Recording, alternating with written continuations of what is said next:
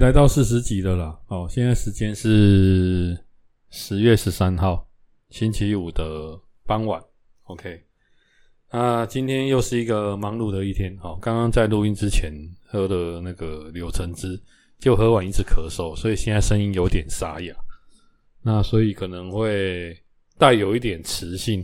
好，说不定这样比较好了。好，OK。好啦，今天有点忙碌啦。怎么说？就是这个礼拜，我想大家应该过得有点觉得哦。如果以后每个礼拜都这样，不知道多好。为什么？因为这个礼拜我们只有上三天的班，好，然后刚好我们公司又没有补假，所以礼拜三才上班。哦，礼拜三才上班的感觉有一点像，就是你好像是在上礼拜一的班，啊，就会有一种时间上的误差，就觉得说，诶今仔日是放假的第一天上班哦，啊，刚刚今仔是拜一，诶，结果今仔是拜三哦。那星期星期每次大概到星期三的时候，就会比如说开工了，过两天我可能就要爬山了。可是，诶，过两天从星期三已经跳到星期五了。好，OK，那好险啊！这礼拜因为我们这个羽球团呢，在礼拜二本来要重新开团，啊，不知道为什么。诶，募募集了一个礼，诶，三四天吧，都没有人报名啊！一个场地哦，一个人都没有报名。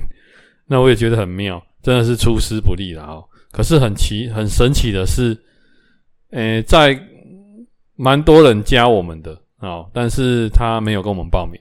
可是，在当天十月十号，就是星期二，这礼拜二、礼拜二那一天，当天的上午，很多人就是突然密我们说还有没有位置啊？怎样怎样的。我想说，这是在惹你啊！我就先把场地取消了啊，因为前一天都没有人了，连一个都没有，我还开场地干嘛？浪费钱哦。所以我觉得可能是连假的关系啦哦，啊，可能大家都撑到最后一刻，因为有的人不喜欢在放假最后一天做太激烈的运动，怕影响到隔天上班。好，我觉得很奇怪了啊。不过就下个礼拜再观察看看。好，我想打羽球人口应该蛮多的啦啊，所以。也希望说他能够顺利开得成啊！那这礼拜虽然只有上班三天，不过昨天跟今天都算是有要开重要的。像昨天的话，就是有重要的事要处理；那今天的话，更是有重要的会议。那昨天我们有一个经理训，当然我就直接就觉得，哎，我不知道大家会不会有一种心情啊，就是。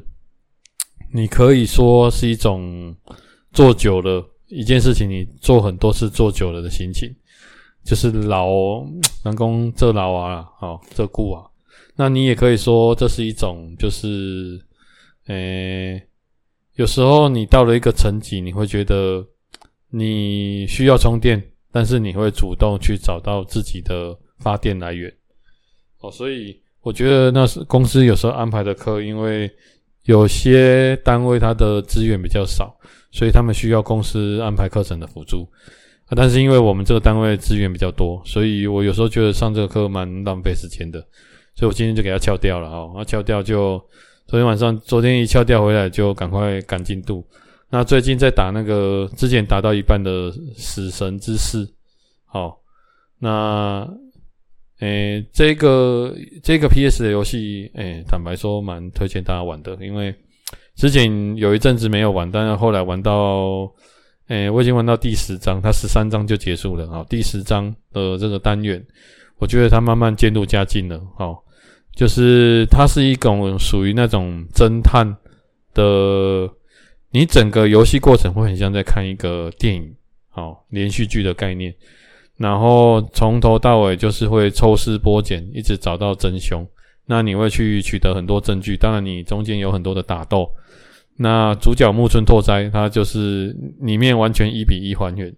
好，那他就是会有很多的侦探的过程。那最重要是，他这个游戏有安插一个，就是我们讲的叫支线剧情，就是游戏有主线嘛，那也有支线。好，比如说我我举个例子啊，比如说。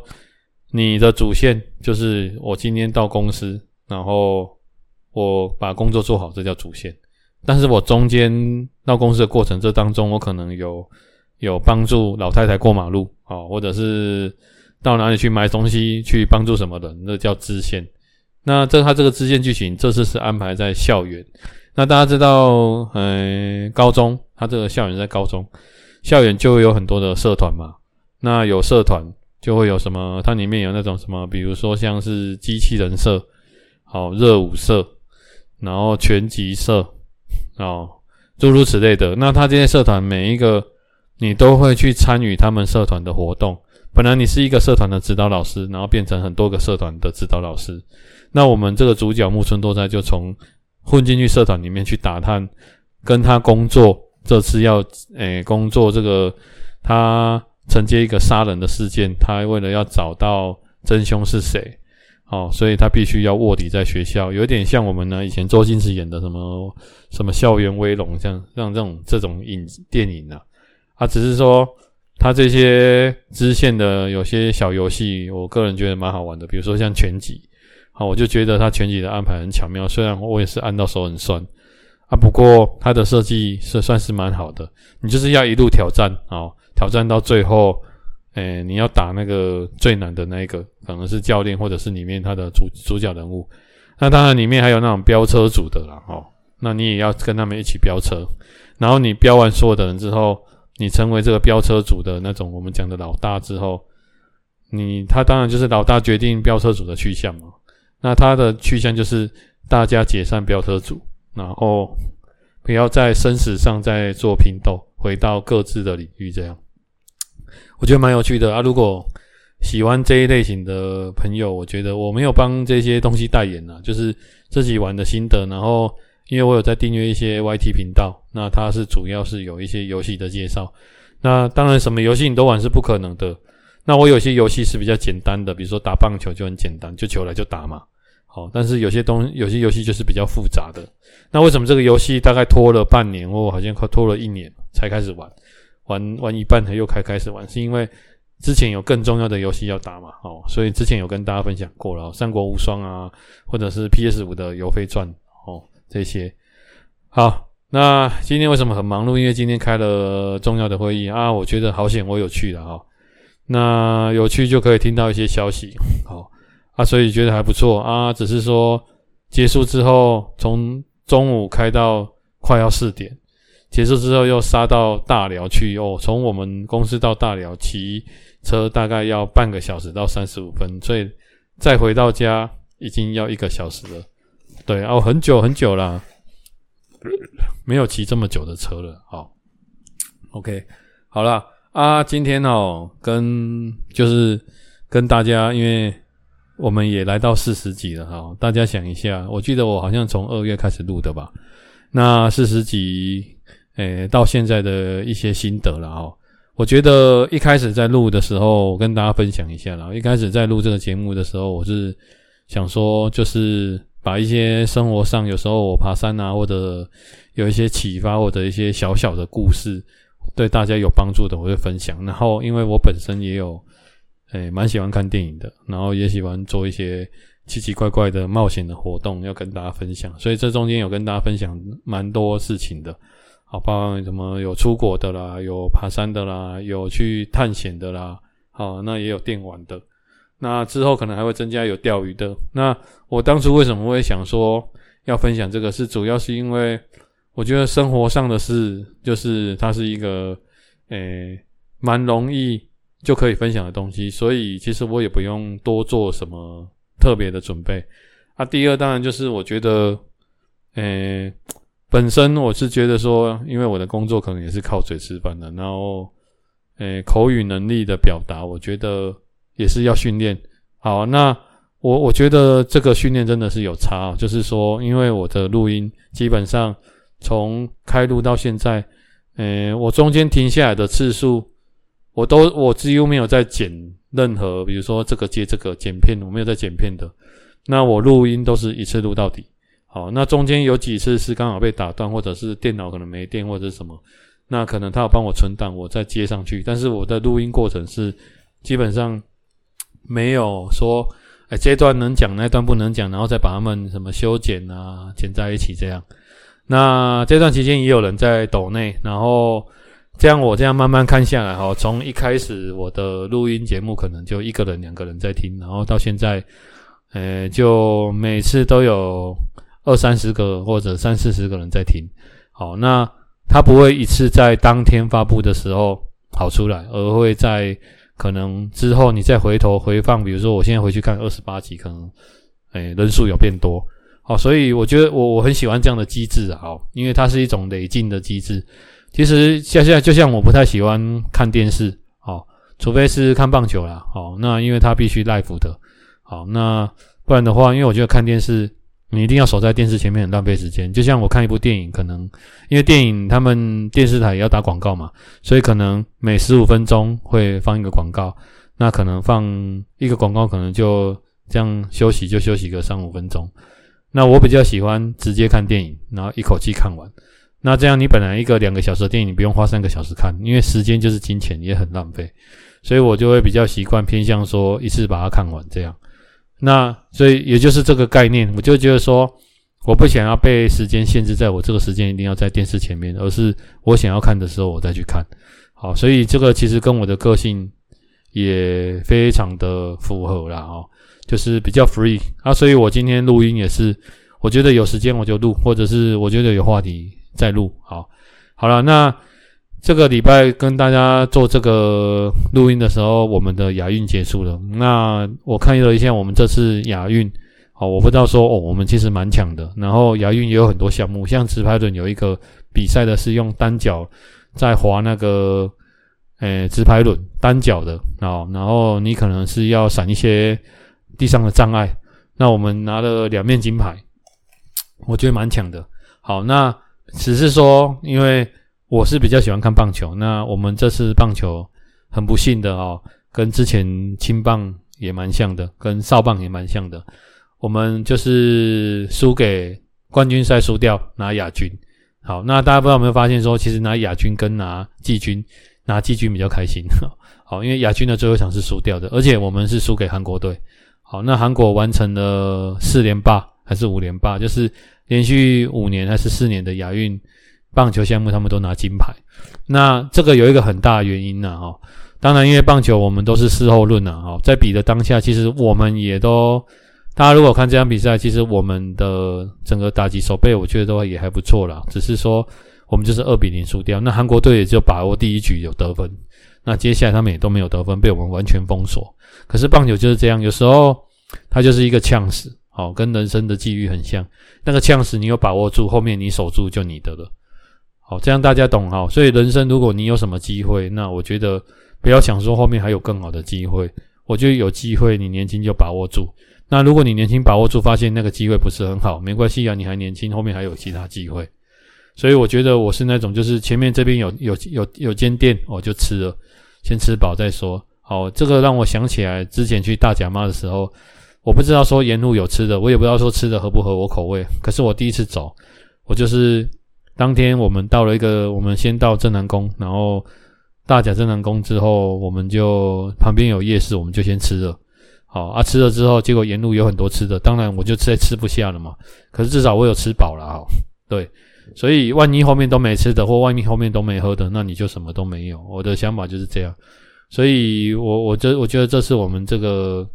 我可以看得出来说，韩国他们在打这个棒球，因为听说他们的棒球，如果他们只要是亚运项目哦，拿到金牌，你男生的话就好像是免除兵役，好，所以你去想一件事哦，免除兵役，他们当兵很硬的哦，免除兵役这件事情对他们来说，如果是你，你会不会拼？如果是我，我一定拼呐！啊，你知道为什么吗？因为个人觉得，虽然我也当过兵，我先跟大家讲一个阴谋论，以前应该跟大家提过了，就是我觉得当兵是在减缓男、减少男生的寿命的哦，因为当兵他是你完全就像在坐牢一样的概念，基本上你就是放假才能回家。那在军中有固定的作息，好，然后你起床之后，你有固定的工作，固定时间吃饭，固定时间要休息，固定时间你要站哨，然后你有公共的事务，像不像在坐牢？跟坐牢一模一样，然后你领很低的薪水，但是你在做一件完全没有用的事情。为什么？因为战争用不到你啊！现在战争就是飞弹打来打去啊！哦，一颗飞弹打过去，一颗飞弹打过来，好，就谈一谈就结束了。所以人家都说备而不用嘛，啊，我的看法，我比较我的看法比较特殊了啊。我的看法就是，如果你真的要当兵是有用的，我认为是要特殊军种可能才有用。比如说你是那种跳伞的啦，海军陆战队啊，或者是说你是像我朋友他们是水上爆破大队的这种特殊兵种才有用。其他的当兵，我觉得就是抵押公备的去蹭预算呐，因为上面有很多长官，他们有领钱，那。他们需要一些啊，我现在有人在当兵啊，那我需要仓，我需要一些军备用品，对吧？可是我们都买人家那种二战时期的军备用品来用，那大家有没有想过一件事？那个东西能打仗能用吗？黑北上英呢？哎，哪个被洗？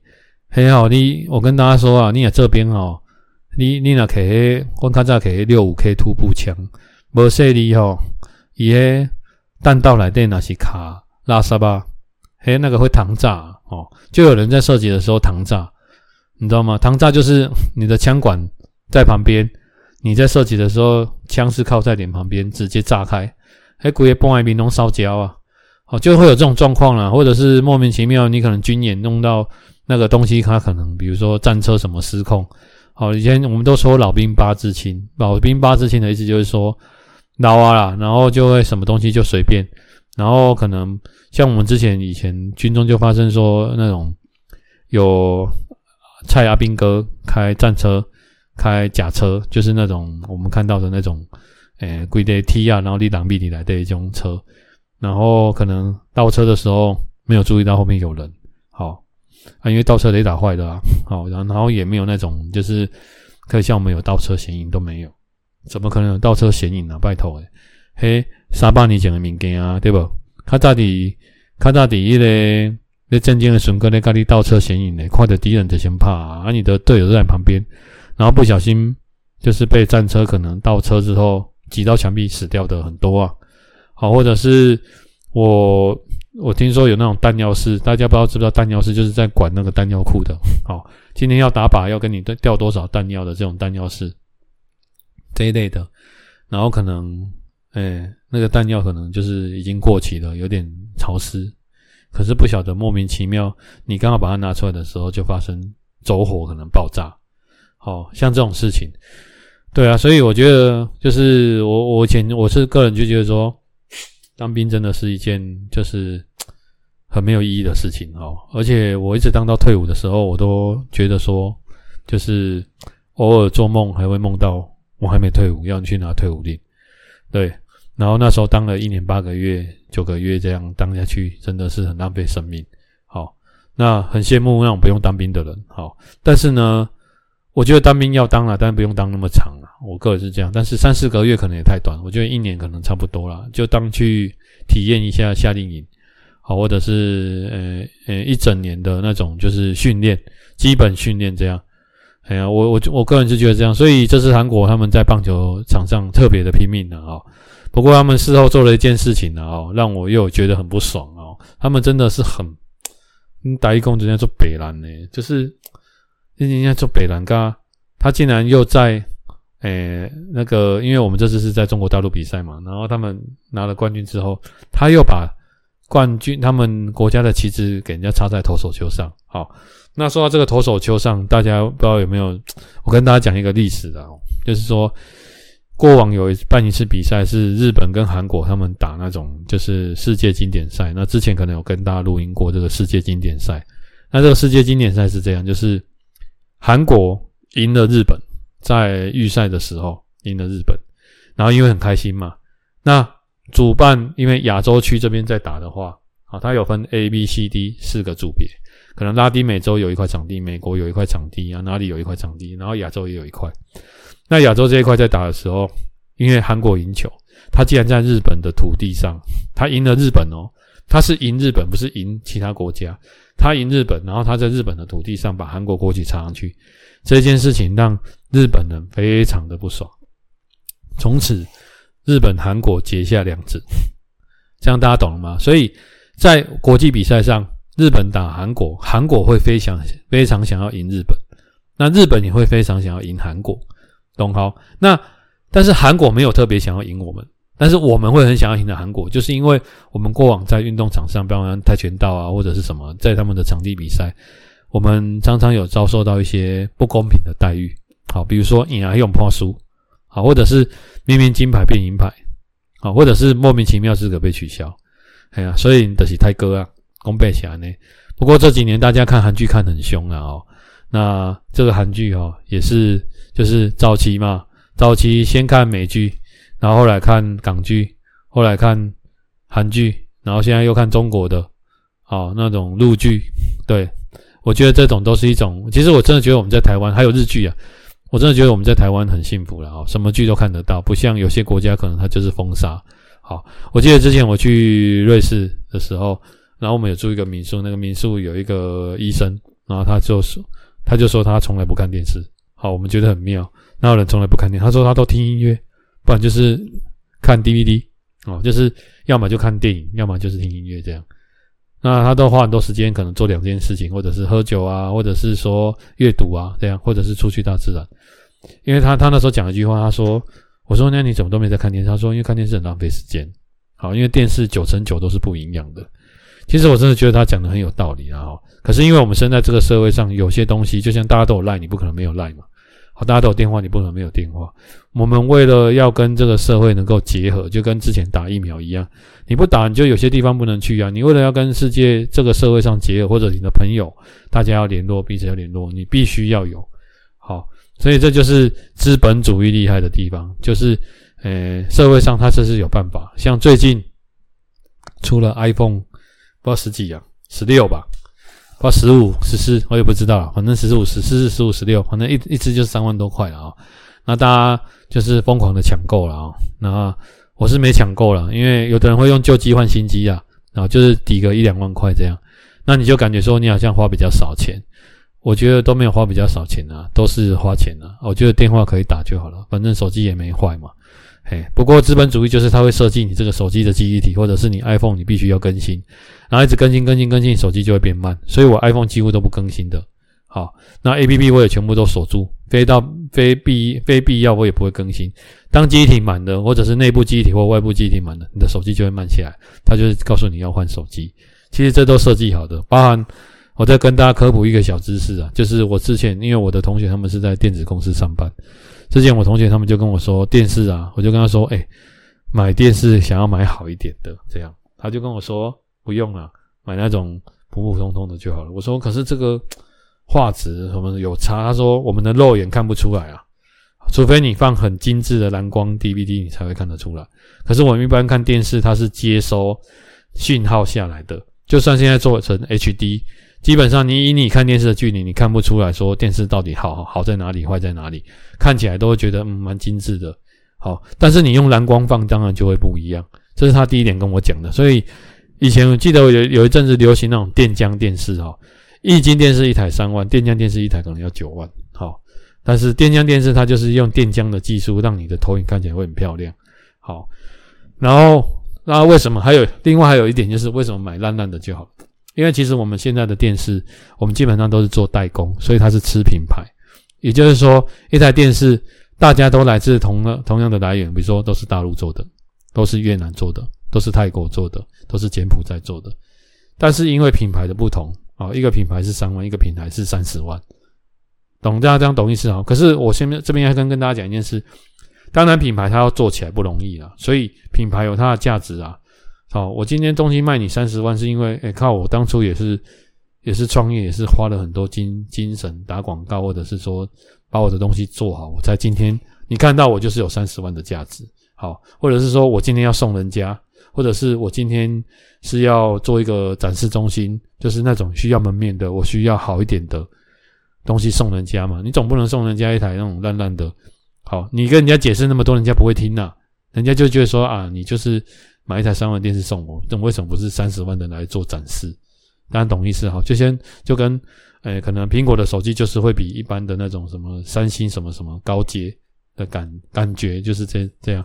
但是呢，我同学就跟我说，他说，其实电视啊，如果你平均每天看八个小时，它的寿命大概是四年，好，也就是你四年就要换一台了。好，那所以大家听注意听哦，如果说如果说这台电视你看。看电视的时候你看不出差别，然后他又必须四年就换一台，你会买一台三万的还是一台三十万的？